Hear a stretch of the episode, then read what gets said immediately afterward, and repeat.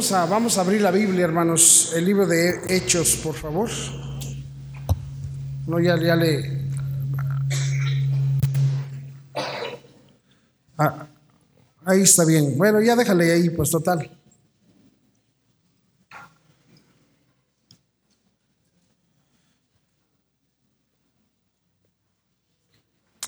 Bueno.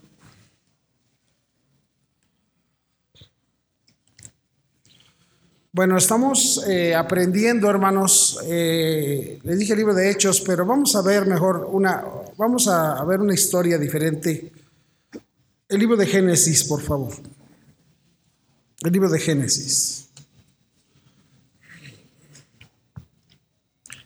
Génesis capítulo 21. Génesis capítulo 21.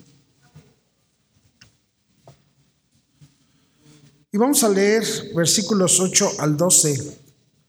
Génesis 21, versículos 8 al 12.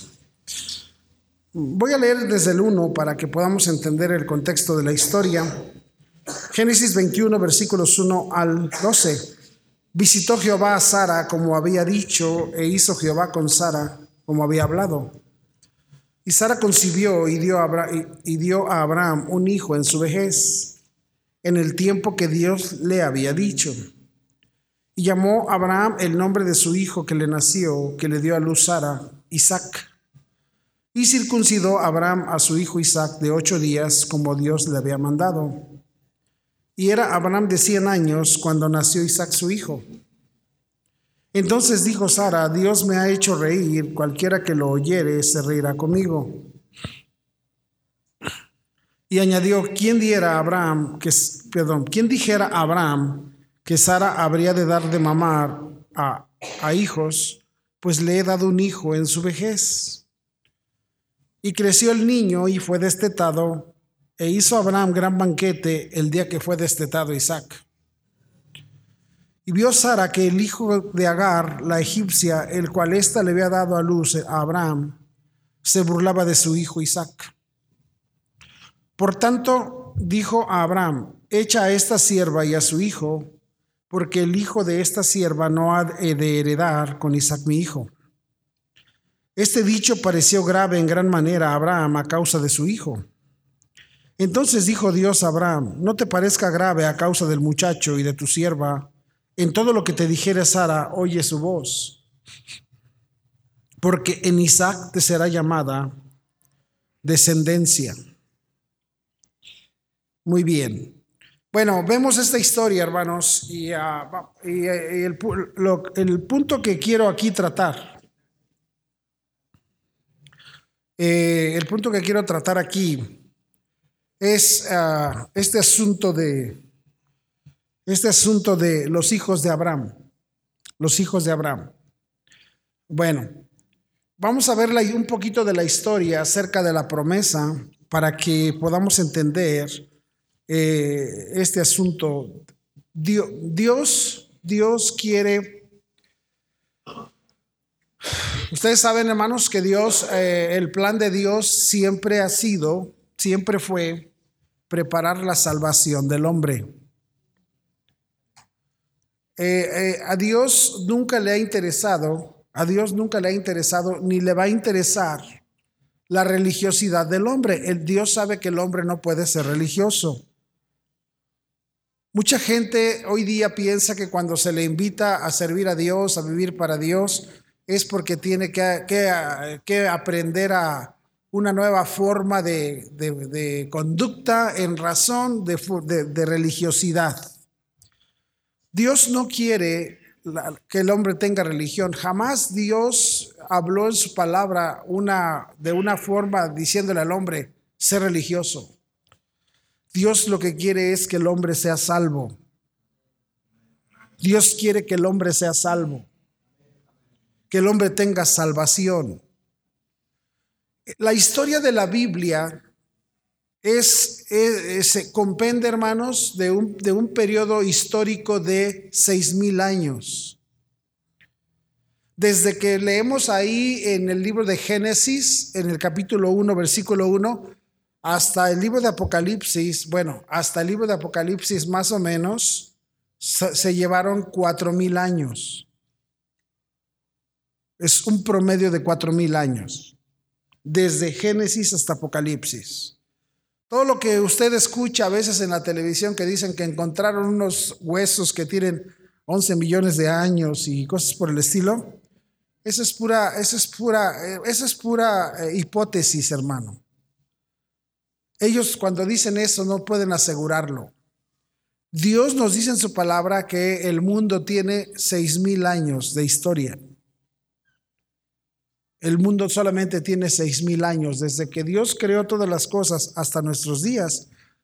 Bueno, son cuatro mil años hasta, hasta, hasta Jesús y antes de Cristo y después de Cristo llevamos, ¿vamos en qué año vamos?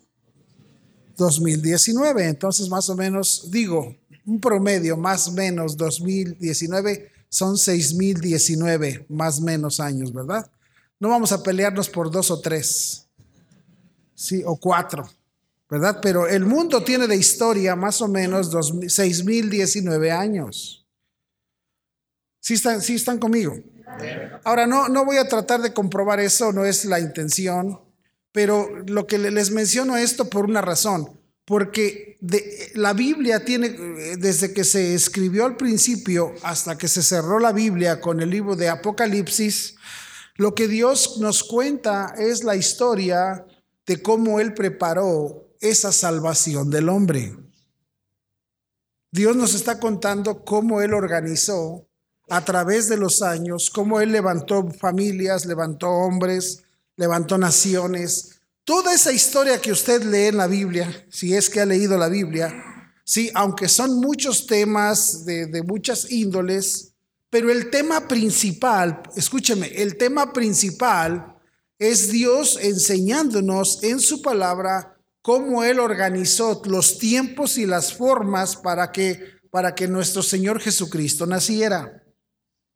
Esa es la historia para que Cristo naciera. La Biblia nos da, es un libro histórico donde nos habla Dios y nos cuenta, es el testimonio de Dios, cómo Dios preparó la venida de Jesús. Eso es en sí el tema más, el tema más general, aunque la Biblia habla de muchos temas, pero cada tema apunta a una, a una forma. Dios preparando la salvación de los hombres.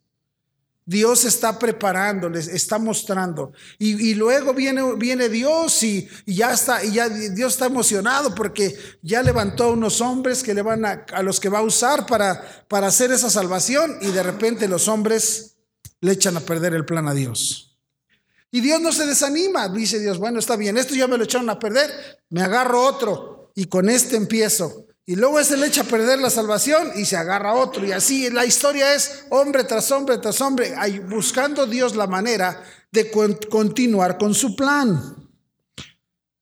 La, la Biblia es un libro que nos relata el plan de Dios y cómo Dios, a veces pensamos, usted piensa que todos los hombres de la Biblia que usted ve aquí, este, bueno, de todos los hombres, ahora, ahora fíjese bien, de todos los hombres que Dios usó en la Biblia, el único que no le echó a perder los planes a Dios fue José.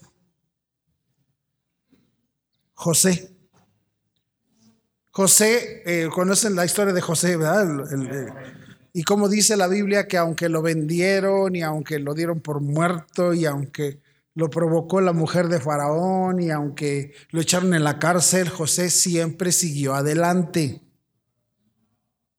Pero de todos los hombres, de todos los hombres que vemos en la Biblia, ¿verdad? El único que nunca cometió un error como los demás fue José. De ahí en fuera todos la regaron. Todos.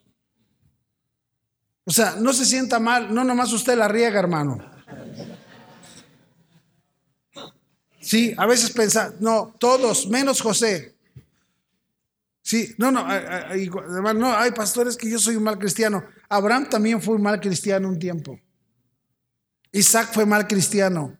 Jacob, no se diga.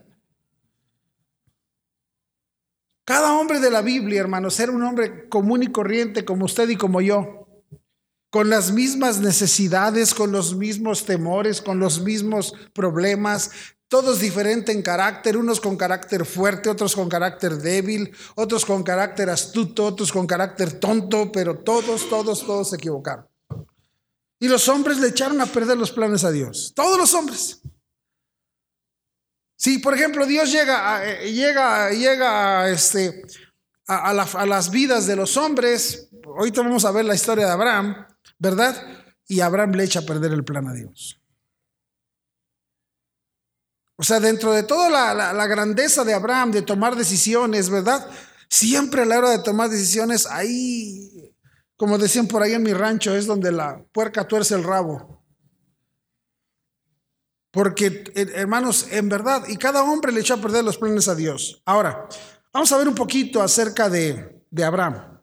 Y vamos a hablar, me iba a ir un poquito más atrás, pero este, ¿verdad? Pero vamos a ver de Abraham. Dice ahí capítulo 12, capítulo 12.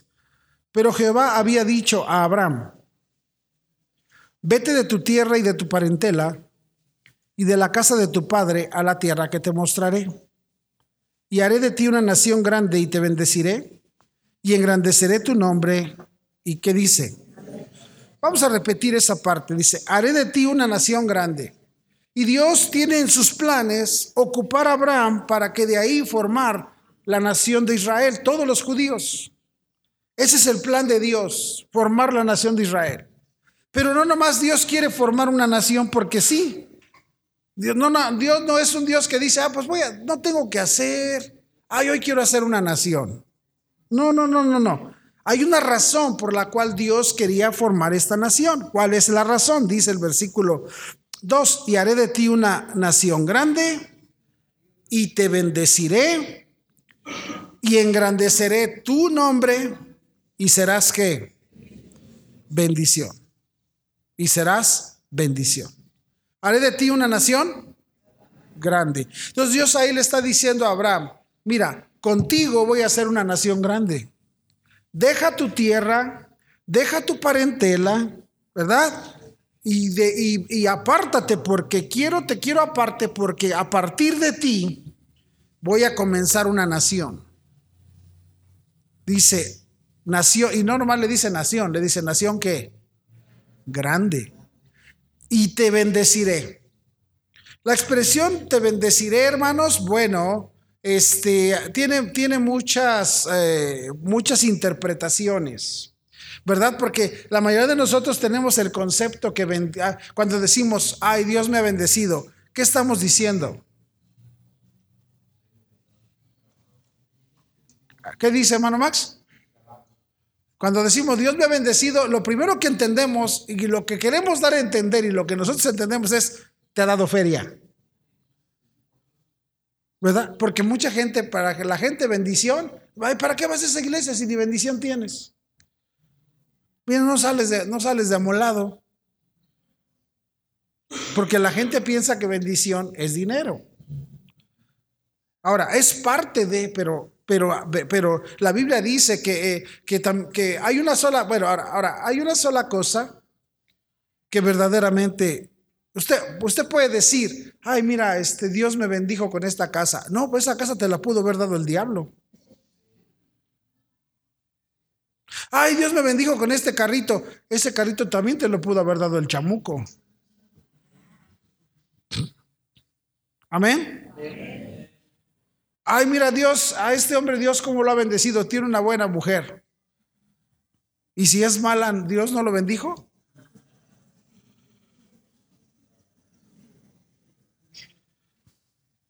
Porque bueno, las buenas ya no existen, hermanos.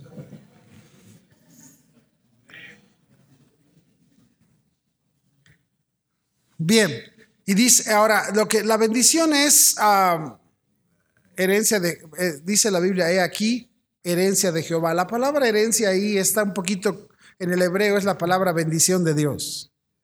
Herencia de Jehová son los hijos, cosa de estima, el fruto del vientre. Lo único que usted, lo único que yo puedo garantizar, garantizar, así, con seguridad, que es bendición de Dios, son mis hijos. Aunque tengas un hijo lacra, es una bendición. Es una bendición. Lo único que tú me puedes, si tú me enseñas un hijo y me dices, mire cómo Dios me bendijo, pastor, yo te creo. Es lo único que puedo creer que Dios te ha dado. Los hijos es lo único que tú puedes. Y por eso le dice ahí Dios a Abraham, te bendeciré. Mire conmigo ahí en el capítulo, en el capítulo, uh, en el capítulo 15.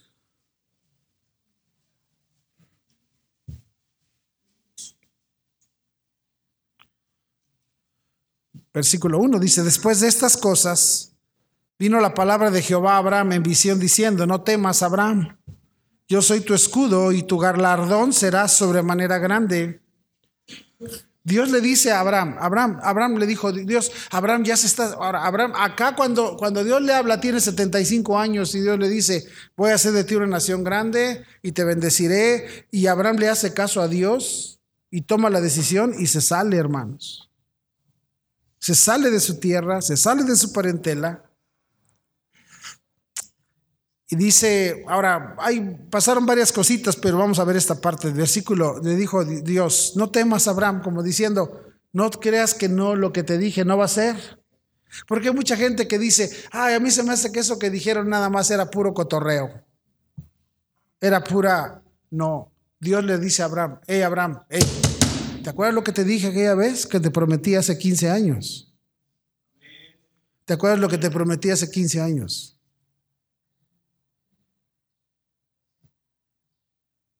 ¿Sí te acuerdas? Bueno, no temas. Todavía estoy en eso. Algunos, de, algunos decimos, pastor, ya tengo dos cultos viniendo y Dios todavía no me bendice, pastor. Ya tengo 15 días, pastor. ¿eh? A ver, a ver, Dios, ¿qué pasó? Le dijo, Abraham pensó, ¿por qué Dios me dijo una cosa y ya pasaron 15 años y no he visto nada?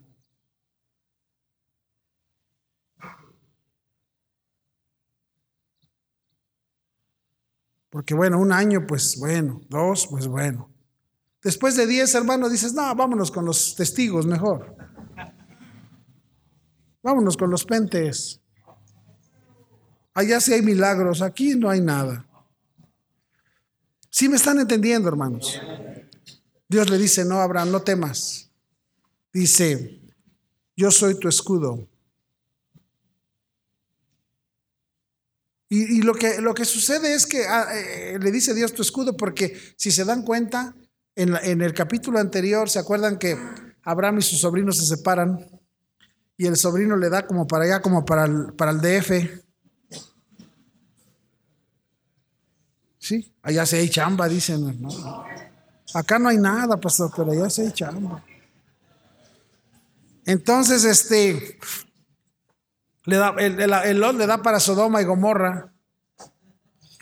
Ah, el Lot se va para Sodoma y Gomorra y este, y luego ahí por vivir en ese lugar, cinco reyes eh, de aquel lado, de, cinco reyes se juntan para atacar a cuatro reyes acá y se, llevan a toda la gente y entre ellos se llevan a Lot porque Lot ahí vivía. Entonces le vienen a avisar a, Abraham que Lot está secuestrado, está llevado y ahora Abraham junta a sus criados y lo va a libertar. Y no solamente liberta a su sobrino, liberta a toda la nación con 318 muchachos.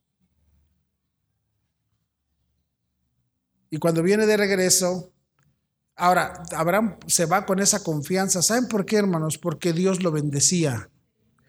Por eso, cuando, y luego cuando viene Abraham, y no, porque cuando alguien ganaba una guerra, no solamente se traía a los cautivos, pero se traía todas las riquezas de esa nación. Y cuando Abraham se, trae todo, se traen todas las riquezas de esos pueblos. Y cuando llegan ahí, le dice el, rey al que el rey de ahí de, Sodoma le dice a Abraham, este, nomás danos a la gente y quédate con las cosas. Nomás danos a la gente y quédate con las cosas. ¿Y sabe qué dice Abraham? Le dice Abraham, ¿y yo para qué, qué quiero cosas si yo tengo? Amén. ¿Y yo para qué quiero? Le dice el rey, ya nos hiciste el favor, ya libertaste a nuestras personas, dice, le dice el rey, quédate con todo el botín. Mire qué le dice.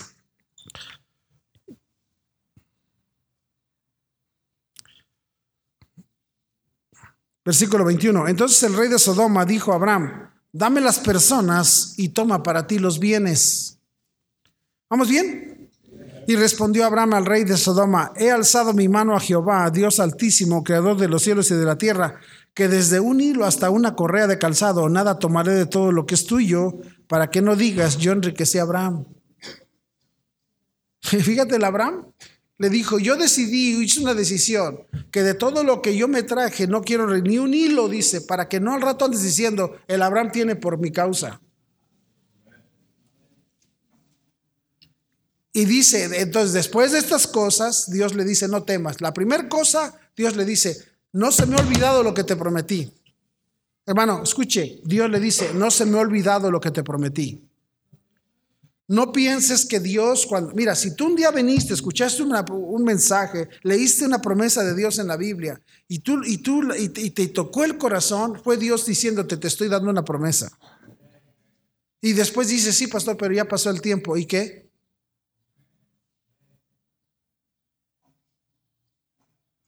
¿Y qué? Es más, escúchame, Dios es eterno, hermano. Abraham, Abraham vivió hace, muchísimos años y se murió y todavía las promesas que Dios le hizo a, Abraham en aquel entonces todavía están firmes hoy, hoy día. A veces somos egoístas, pensamos, Dios, pues, va a morir y qué pasó con la promesa. Bueno, qué bueno que Dios se la diera a mis hijos también, ¿verdad? Y a mis nietos. Bueno, vamos a apurarle porque todavía ni, veo lo que quiero ver.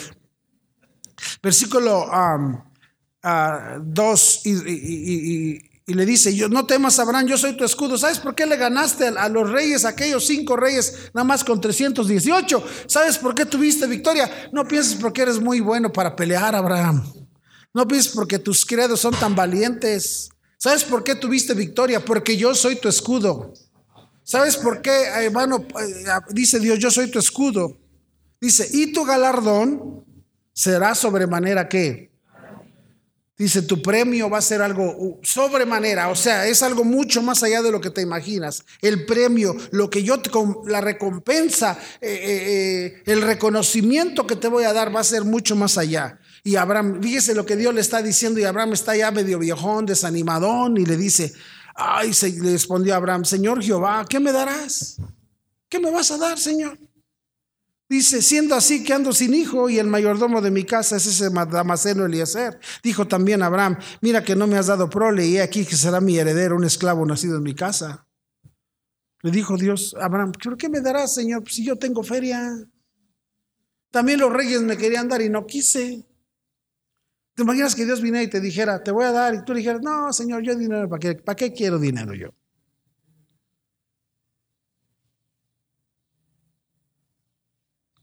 Si Dios llegara con usted y le dijera, te voy a dar una feria, ¿habrá alguno aquí que le dijera, no, Dios, yo dinero no? ¿Para qué? Mira, me lo roban. ¿Si te das cuenta o no te das cuenta? No, yo para qué quiero dinero, Señor. De todos modos, mira, ah, ahí con un microfonito chafa y un, y un sonido del empeño, con eso lo hacemos.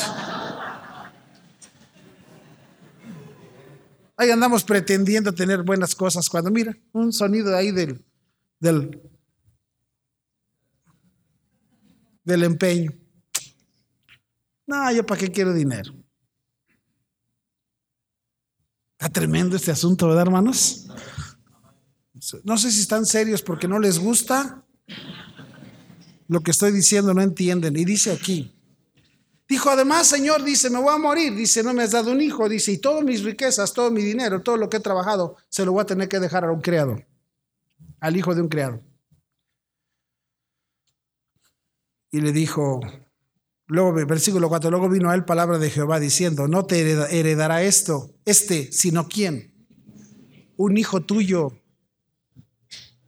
Imagínate lo de 90 años. Imagínate, de 90 años. No, ya de 90 años, ¿te imaginas? Que le dijera Dios al hermano Simón, un hijo tuyo, Simón. Si están conmigo, hermanos.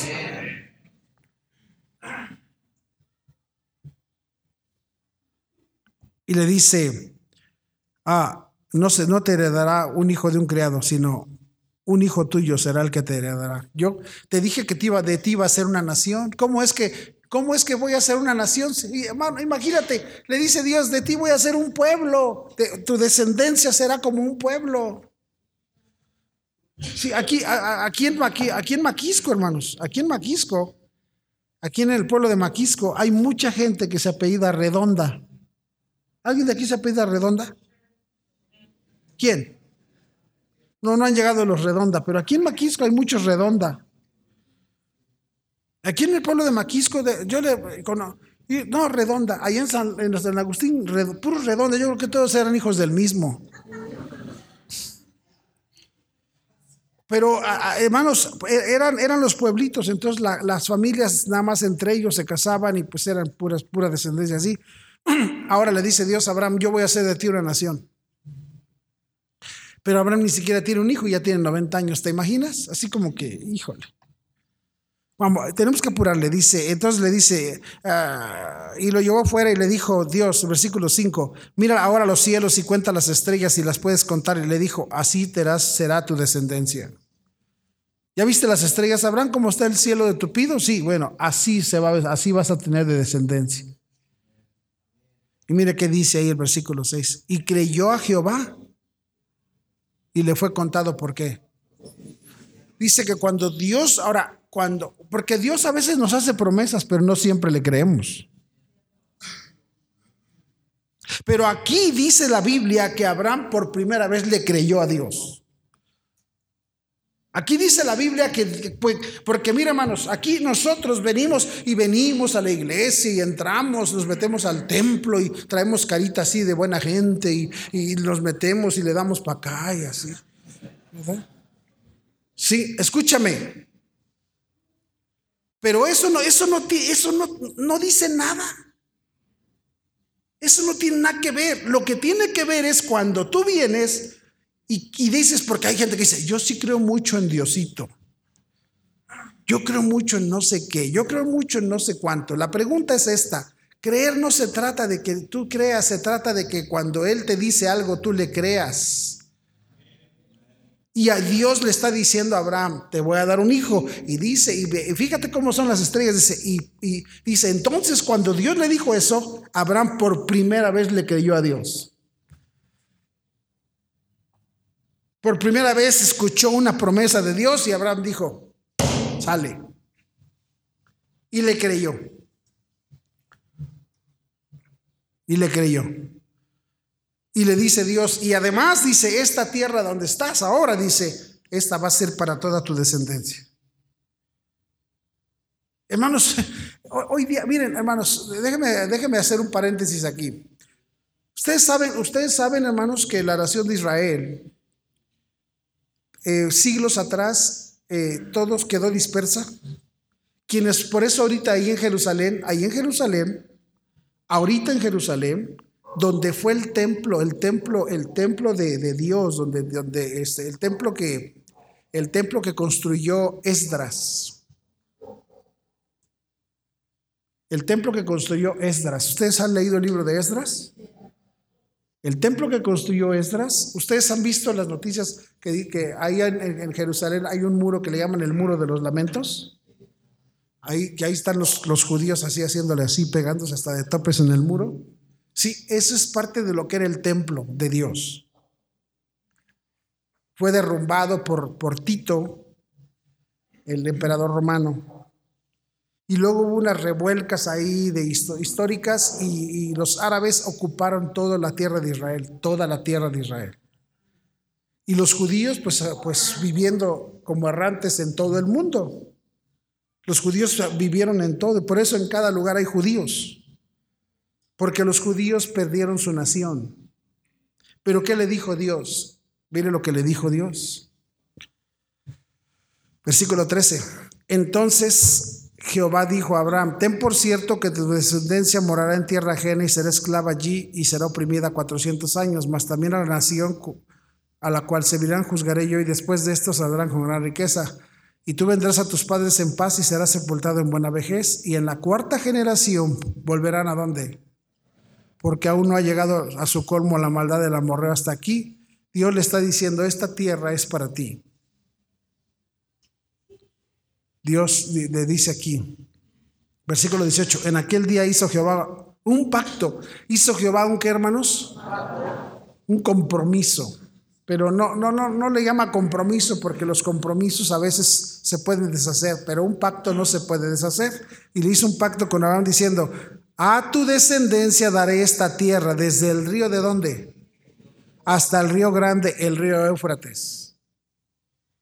Esa tierra es para tu descendencia desde Egipto hasta el Éufrates. ¿Sabe qué, hermanos? Hasta el norte, allá, todo lo que es este, todo lo que es Jordania y todo lo que es Líbano y todo lo que es toda esa parte ah, de los árabes que la tienen ocupada ahorita. Israel nada más está ocupando un lunarcito, hermano, un pedacito.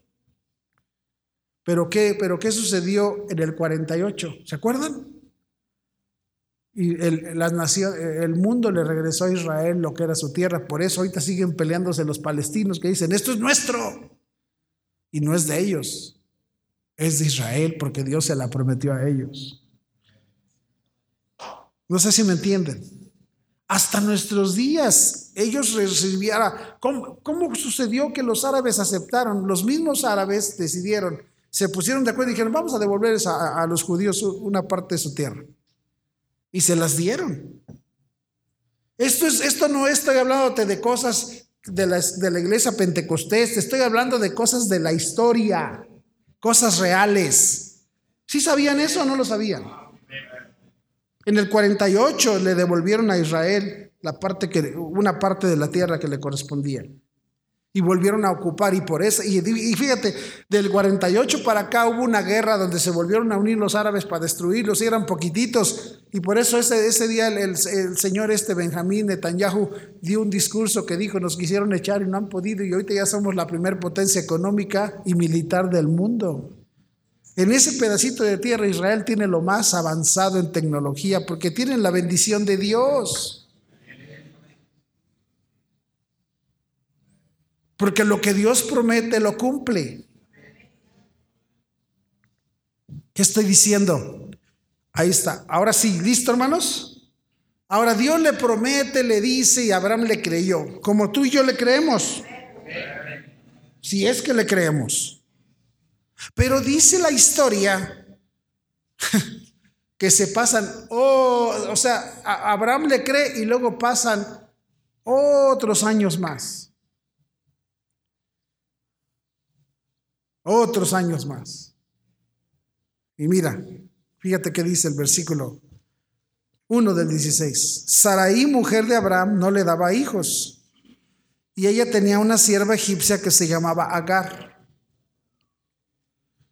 Dijo entonces Saraí a Abraham, ya ves que Jehová me ha hecho estéril, te ruego pues que te llegues a mi sierva, quizá tendré hijos de ella. Y atendió Abraham al ruego de Saraí. ¿Cómo cuánto tiempo le rogaría?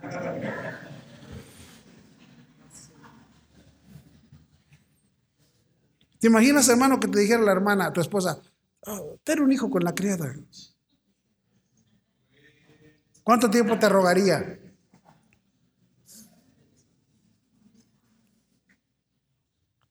Dice aquí, dijo, dijo entonces a Abraham, ya ves que Jehová me ha hecho estéril, dice, y, te ruego pues que te llegues a mi sierva, quizá tendré hijos de ella, y atendió Abraham al robo de Sarai. Y Sarai, mujer de Abraham, tomó a Agar, su sierva egipcia, al cabo de diez años, que había habitado Abraham en la tierra de Canaán, y la dio por mujer a Abraham, su marido. Y él se llegó a Agar, la cual concibió, y cuando vio que había concebido, miraba con desprecio a su señora. Ahora, escúcheme, pon atención. Si la Biblia ve conmigo 15, el versículo 15, 6, 15, 6, capítulo 15, versículo 6, dice, léanlo conmigo y creyó a Jehová y le fue contado por justicia. Pregunta, pregunta, ¿creyó o no creyó? Si la Biblia dice que creyó, es que creyó. Entonces ahora, ¿por qué viene la mujer y le dice, qué promesas ni qué promesas? No le cree, ya deja de estar con tus cosas, de estar ahí muy creyente en Dios y la, cosa aquí urge. Deja de estar creyendo a Dios y mejor antes de que te mueras. Ahí está la criada, ten un hijo con ella para que, lo que todo el dinero que tienes no se lo dejes a los criados, déjaselo por lo menos a un hijo tuyo.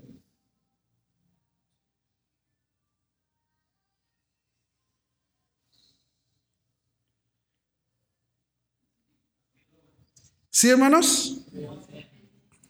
Bueno. Entonces le dice, le dice, y Abraham, tiene, eh, Abraham hace caso a la mujer, se mete con la criada y tiene un hijo, la criada de él. Ahora, la pregunta es, ¿es el hijo que le prometió Dios? Es el hijo que Abraham tuvo en sus fuerzas. Porque ahí Abraham le rompió los planes a Dios. Voy a repetir eso. Abraham le rompió el plan. O sea, Dios lleva bien bonito las cosas. Ya Abraham le creyó. Ya, Abraham creyó. Pero ahora Abrahamcito le echa a perder el plan a Dios. ¿Y por qué fue? Abraham creía, no creía. Pero la señora incrédula. La señora era incrédula. Si están conmigo? La señora es desesperada. Déjame decirte algo, hermano. La eh, esto que voy a decir no, a, mucha gente no le gusta, sobre todo en estos tiempos donde el Senado está sacando la paridad de género. Ya va a ser por ley, ya vamos a ser iguales ahora sí.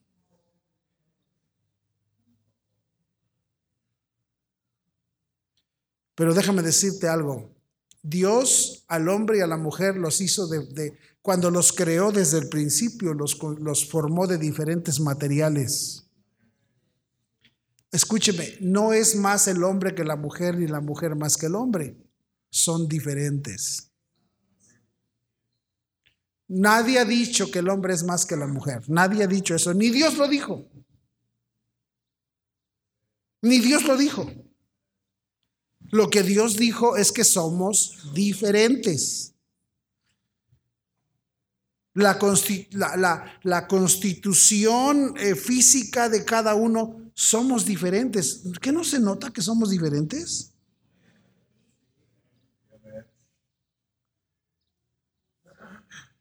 Yo, yo, yo, nunca veo, yo nunca veo, por ejemplo, llegar a alguien aquí. Yo no llegué, vi al hermano Carlos cuando llegó por primera vez a la iglesia y dije, ¿será mujer o será hombre?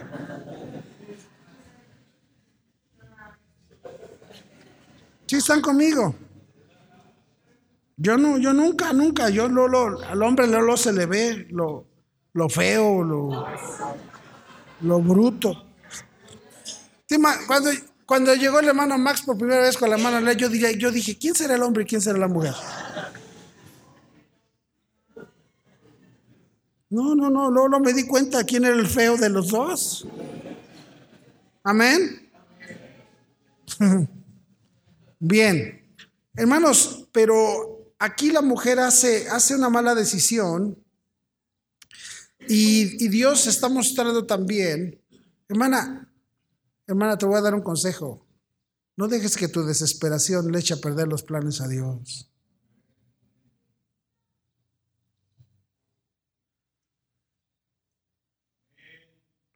Estaba yo diciendo, ahora, que, no sé si les conté, pero ahora que vino, que vino, que vino, bueno, mi, mi, mi yerno tenía vacaciones y tenía un mes de vacaciones.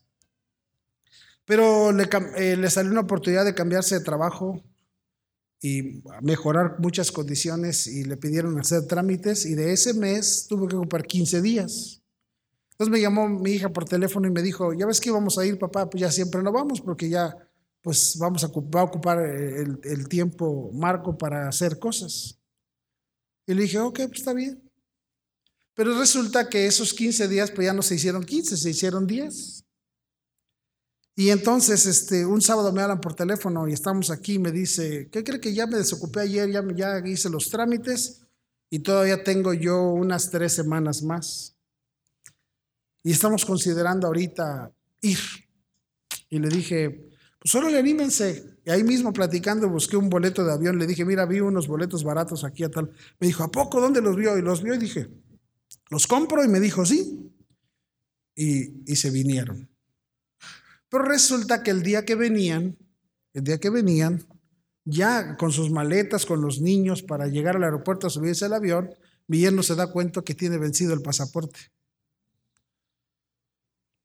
Y, pues le dice a mi hija y mi hija se desespera y dice, ahorita qué tal si no nos dejan viajar y ni modo. Y le dice, pues te vas tú y yo me quedo a arreglar y luego me voy. Le dijo, mi hija, ¿cómo crees? Yo no me voy a ir sola. Y entonces este, llegan ahí y le dice la mujer, traes vencido tu pasaporte, no te puedo dejar subir al avión. Y él le dice, es que mira, que no es de, bueno, dice, mira, yo me voy a hacer como que no vi, pero de regreso de allá para acá no te van a dejar viajar. Bueno, pues este, y esa, y esa preocupación y esa presión eh, trajo una angustia y mi hija llegó hasta vomitando del estrés, de la preocupación. Y este, y bueno, aquí, aquí las cosas igual se complicaron un poquito y iban a hacer algunas cosas y por estar viendo lo del pasaporte ya no vieron y que no había citas, un relajo. Y mi hija pues cada vez estaba más estresada y más desesperada. Y su desesperación pues la, hace descono, la, aunque tengas una muy buena capacidad y una muy buena, un buen modo, te desesperas y cuando una mujer se desespera, pierde todo juicio.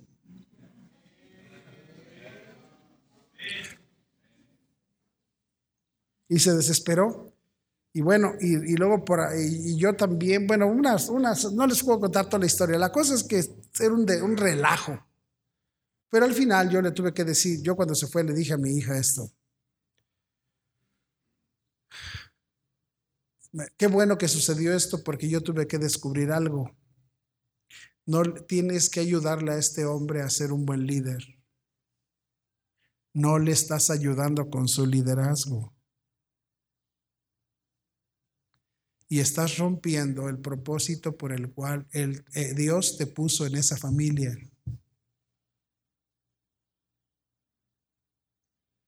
No le estás ayudando en su liderazgo y, si, si sigues quebrando los principios, Dios va a traer problemas a tu vida y a tu hogar. Y al rato vamos a decir, pero ¿por qué? Porque no cuidaste los principios.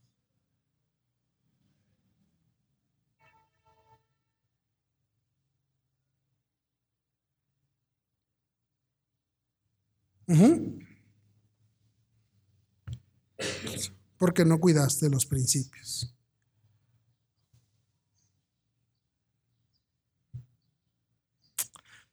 No, no, y hermanos, y la mujer le echó a perder los planes. Y el otro que, pues, está bien viejita lo que dice ahí, le rogó, dice ahí, te ruego. Y se rompe. Eh, hermanos, ¿y qué sucedió? Le echaron a perder los planes a Dios. Ahora ya hay dos hijos. Ahora se cumple el plan, la promesa de Dios. Se cumple la promesa de Dios. Ahora sí vamos a llegar a regresar a donde comenzamos. Visitó Jetro a Sara como había dicho, e hizo Jehová con Sara como había hablado, y Sara concibió y dio a Abraham un hijo en su vejez en el tiempo que Dios le había dicho. y llamó a Abraham el nombre de su hijo que le nació, que le dio a luz Sara, Isaac. Y circuncidó a Abraham a su hijo Isaac de ocho días, como Dios le había mandado.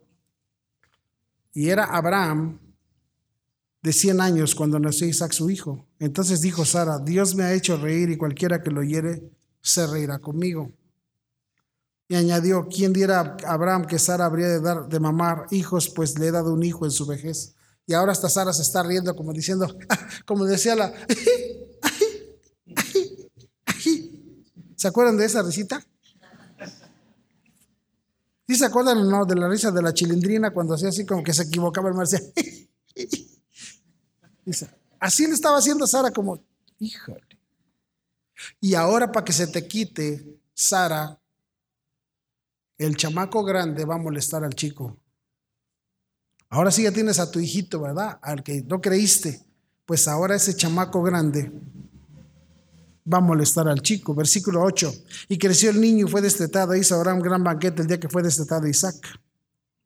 Y vio Sara que el hijo de Agar, la egipcia, el cual ésta le había dado a luz a Abraham, se burlaba de su hijo Isaac. Por tanto dijo Abraham, echa a esta sierva y a su hijo, porque el hijo de esta sierva no ha de heredar a Isaac con mi hijo. ¿Ya se dan cuenta cómo son las mujeres? Ella fue la que lo incitó y ahora le dice, ahora córrelo. Así son las mujeres. Digo, perdón, es que no, eh, creo que la estoy regando, ¿verdad? Digo, las mujeres de aquel entonces. No, las de ahorita no. No, las de aquel entonces sí. Las de ahorita no. Primero le dijo, ten un hijo con mi criada. Y ahora le dice, ya no quiero ese chamaco aquí. Dice, dice, dice, dice un pastor, un pastor me contó, dice, íbamos a cumplir 40 años de casados, mi esposa y yo. Y un día íbamos, ella venía conmigo, ella venía conmigo, dice, íbamos a cumplir 40 años de casados y ella venía conmigo. Y me dijo, ay, ese carro qué bonito, cómo me gusta. Y me le dije yo, ¿cuál carro? Ese bonito. Le dije, ¿qué es? ¿Te gusta ese carro mugroso? Carro malo, salen bien malos. Todo el mundo dice que son carros feos, que se descomponen, que salen malos. Ay, pero a mí me gusta. Dice, andamos en la calle, ay, mira ese carro, ¿qué me gusta ese carro? Que ya te dije que ese carro es un carro malo. ¿Cómo es que te gusta ese carro feo? Carro malo, salen malos, se descomponen. Pues a mí me gusta. Dice, pues vamos a cumplir los 40 años y pensé, ¿qué le regalo? Dije, le voy a regalar ese carro. Y voy y compro el carro y se lo doy. ¡Ay, mi carro! Que no sé qué, que no sé cuánto. A los ocho días, dice, estoy ahí en la, oficina y me habla por teléfono y me dice, oye, se me quedó el carro. Y ahí contrato la grúa y voy a, ¿dónde estás? En tal parte, ahí voy. Y ya la recojo, se sube conmigo y le, le dije, te dije que esos carros eran malos. Te lo dije. Dice, ¿y para qué lo compraste?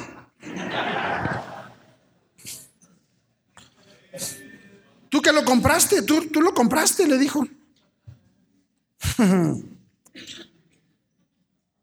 y también las mujeres de aquel entonces y las de allá del otro lado son iguales. Las de aquí no. Y ahora le dice, ya no quiero ese chamaco aquí. Ahora, esta es una historia, y, hermanos, y, pero ¿sabes dónde fue, estuvo el problema?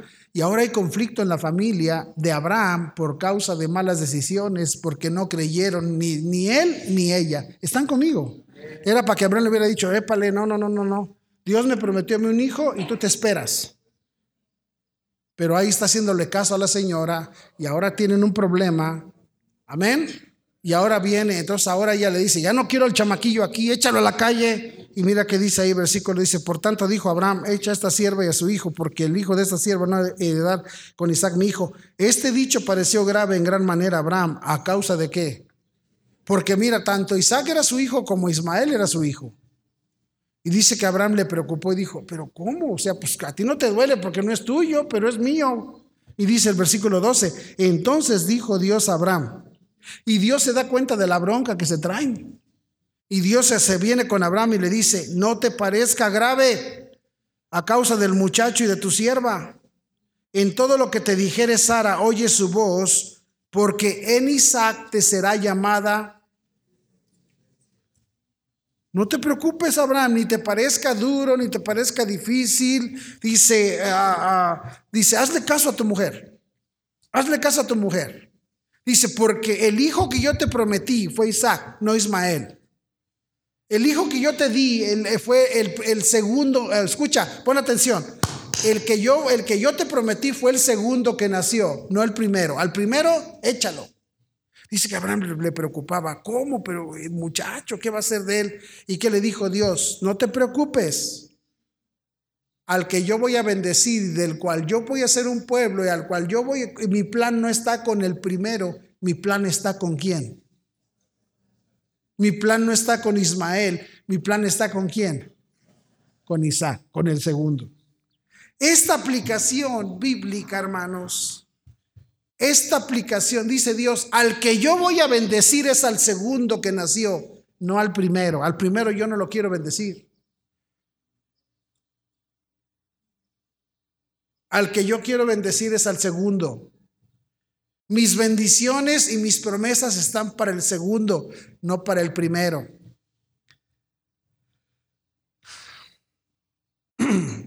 Amén. Bueno, ahora vamos a ver una cosa más. Nos quedan tres minutos. Vamos a ver una cosita más. Y después, este, en la semana que entra, pues continuamos con esta enseñanza. Mire conmigo Juan capítulo 3.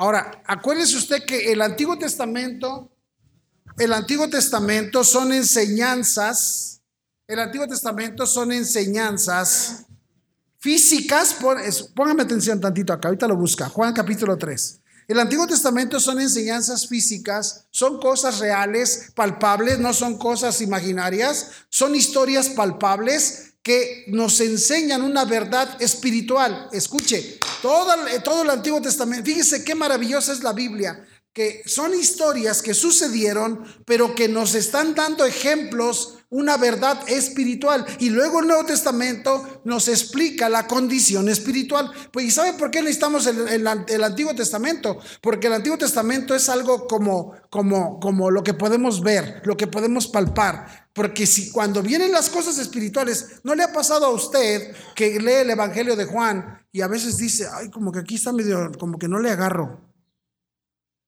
Porque las verdades espirituales son más difíciles de comprender. Y por eso el Antiguo Testamento nos ilustra cosas espirituales. Hay una conexión. Mire qué dice ahí. Juan capítulo 3.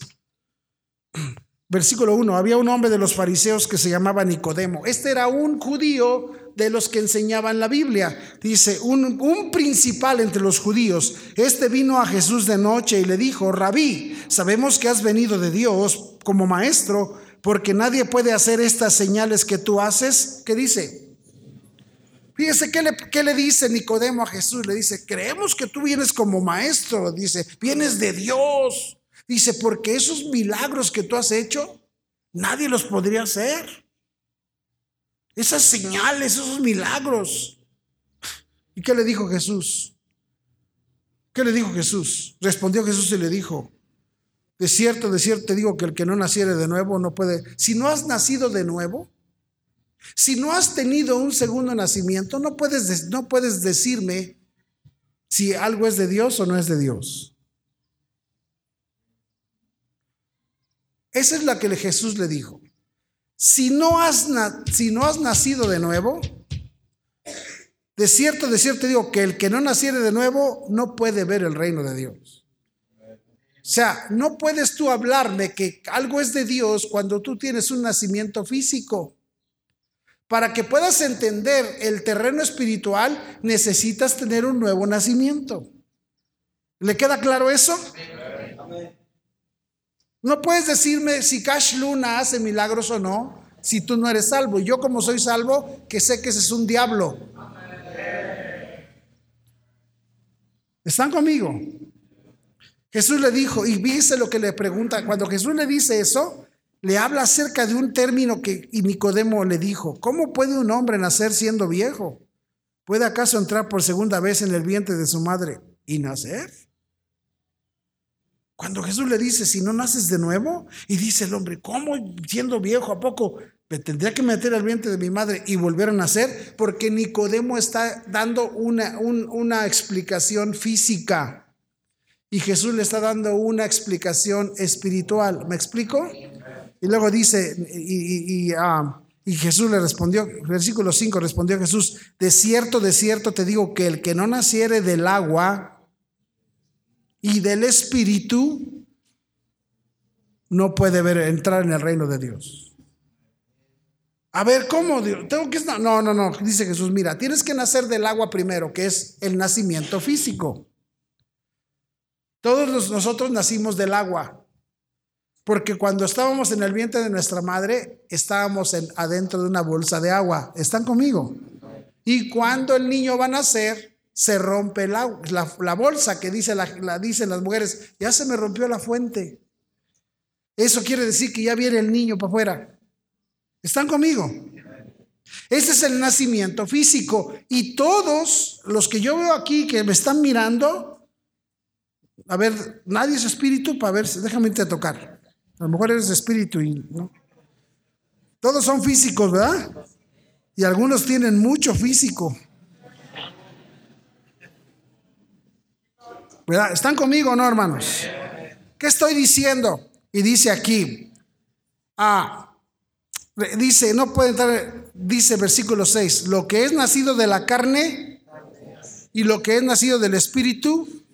Entonces la historia del Antiguo Testamento, cuando Dios le dice a Abraham, voy a bendecirte, le está hablando de ti, cosas espirituales y le dice, y, y las promesas que tengo es para tu segundo nacido, no para tu primer nacido. Entonces, cuando Dios va a bendecir a alguien, va a bendecir a alguien que ya tiene el segundo nacimiento, no nada más el primer nacimiento. La bendición de Dios no está para los que nacieron en el primer nacimiento. La bendición de Dios está para los que tienen el segundo nacimiento. ¿Me están siguiendo, hermanos? En Isaac era la, bendición. En Isaac estaba la bendición. En Isaac estaba, hermanos, el primer nacimiento es lo que representa nuestro nacimiento carnal cuando nacimos de nuestra madre. El segundo nacimiento es la salvación cuando somos salvos, cuando recibimos el nacimiento espiritual. ¿Sí me entienden o, estamos o están como Nicodemo? Y por eso, hermanos, para que Dios pueda bendecir a alguien, tiene que tener el segundo nacimiento. Mire conmigo en Gálatas capítulo 4. Gálatas 4.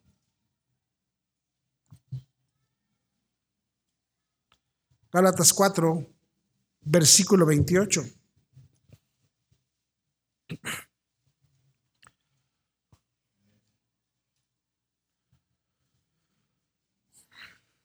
¿Lo tienen? Dice, así que es una, una, conclusión de una explicación que Pablo está dando. Dice, así que hermanos, nosotros como Isaac somos hijos de qué? Pablo le dice, hermanos, nosotros como Isaac, nosotros no somos como Ismael, nosotros somos hijos de la promesa. Pero como entonces el que había nacido según la carne perseguía al que había nacido según el Espíritu, así también que. Porque ahora, hermanos, si tú fuiste salvo, tú tienes el nacimiento físico y el espiritual. ¿De acuerdo? Y dice la Biblia que el que había nacido según la carne perseguía al que había nacido según el Espíritu. Así también dice Pablo, ¿cuándo? ¿Cuándo? No nomás en aquel entonces, también ahorita. ¿Por qué? Porque cuando tú eres salvo, entonces ahora ya tienes dos naturalezas. Tienes la naturaleza espiritual y la naturaleza física. ¿Y sabes qué? No le eches la culpa a nadie ni a, tu, ni a tus vecinos quien le molesta al salvo eres es el mismo el mismo carnal, el mismo tú, tú. Toda nuestra carnalidad, todas nuestras formas feas, todas esas, esas cosas malas son las que dañan, nos dañamos a nosotros mismos porque hay una lucha interna entre un hombre carnal y un hombre espiritual. ¿Sí están conmigo no, hermanos?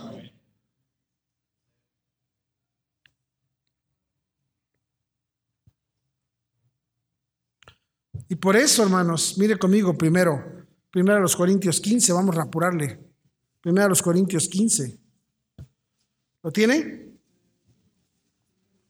Recuerde que es escuela dominical, amén. Sí. Primero los Corintios 15, el versículo 45.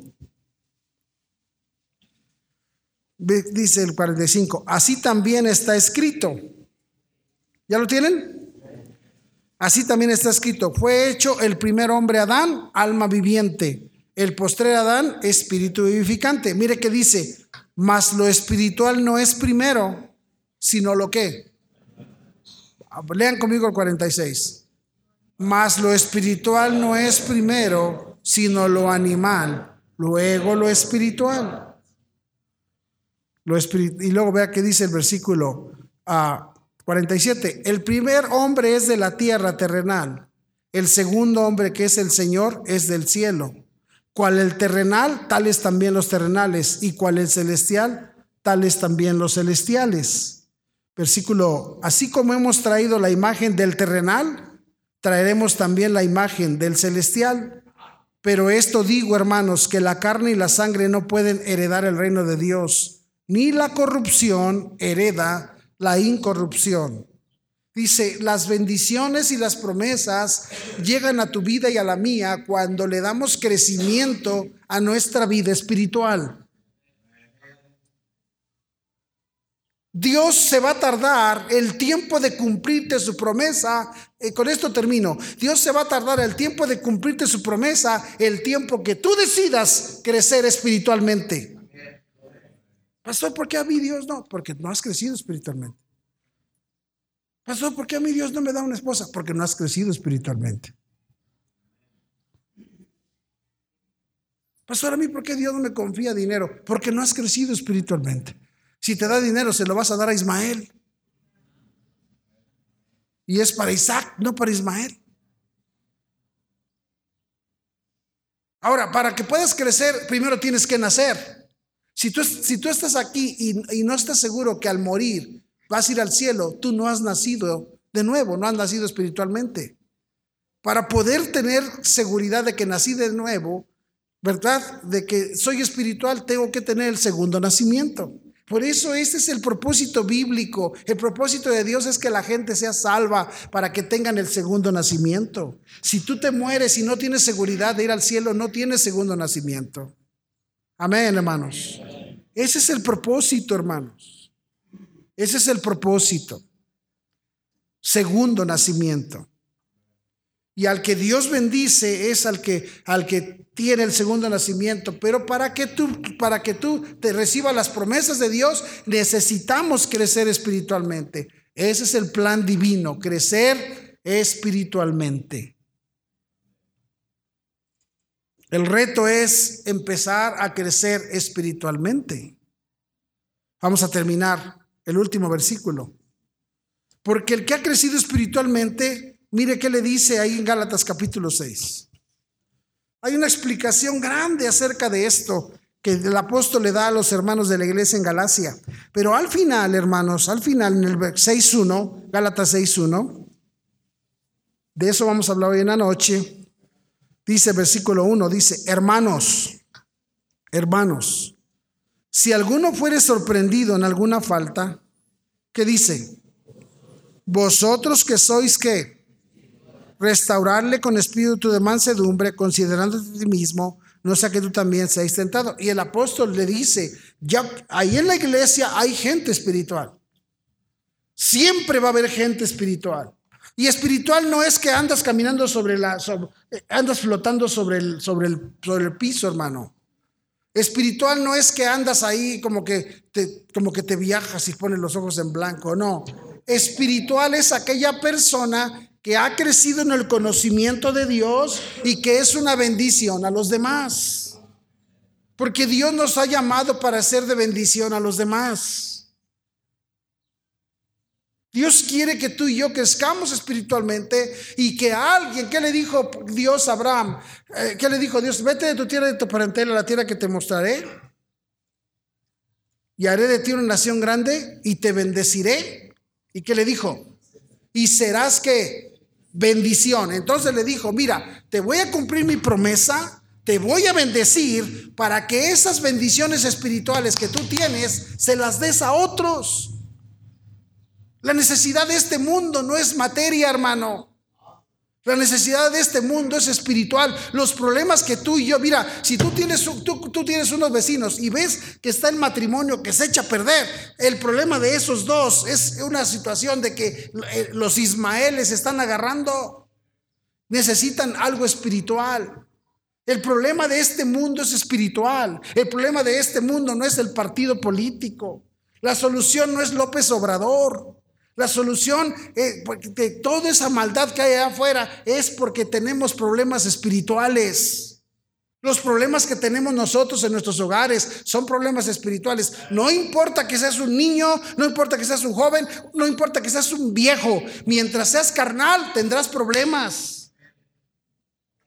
Vencer, eh, vencer a, la tentación se logra con crecimiento espiritual. Hacer cambios en la vida se logra con, una condición espiritual crecida. Y muchos de nosotros, y por eso crees, ves que los pentes ahora le están engañando a la gente. Tú tienes el espíritu. Oh, eso no es espiritualidad. Esas mentiras las la tienen a la gente engañada y tienen problemas, siguen siendo igual de malos, igual de perversos, igual de, de orgullosos, igual rencor, revancha, venganza, maldad, daño. ¿Por qué? Porque el crecimiento espiritual está mal. Todos los problemas de esta iglesia tienen que ver, cuando dos están agarrados, son problemas espirituales. Oiga, pastor, que le vengo a dar. Es problema espiritual. Nada de problema espiritual. Que, ay, pastor, que, que no puedo venir a la iglesia. Tienes problemas espirituales.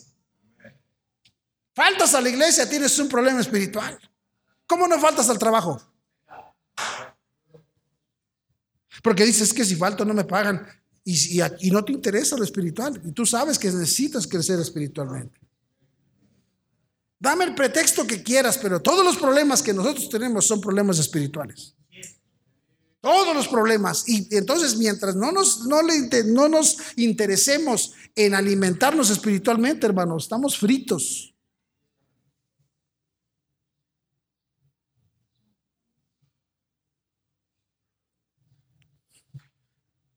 Todos me cuentan una historia de vaqueros. No, pastor, déjeme de cuento. No, no le hagas tanto al cuento. Ya sé que andas con broncas espirituales. Andas en la vil carne. Déjeme le cuento, vil carne. ¿Sí? Déjeme, pastor, déjeme le cuento. ahí luego, luego hablamos, Ismael. ¿Sí están conmigo, hermanos? Problemas espirituales. Bueno, vamos a terminarle aquí. Padre Celestial, bendice este tiempo y permite que estas verdades sean eficaces en nuestros corazones. Bendice el culto que sigue a continuación. Te lo pedimos en Cristo Jesús. Amén.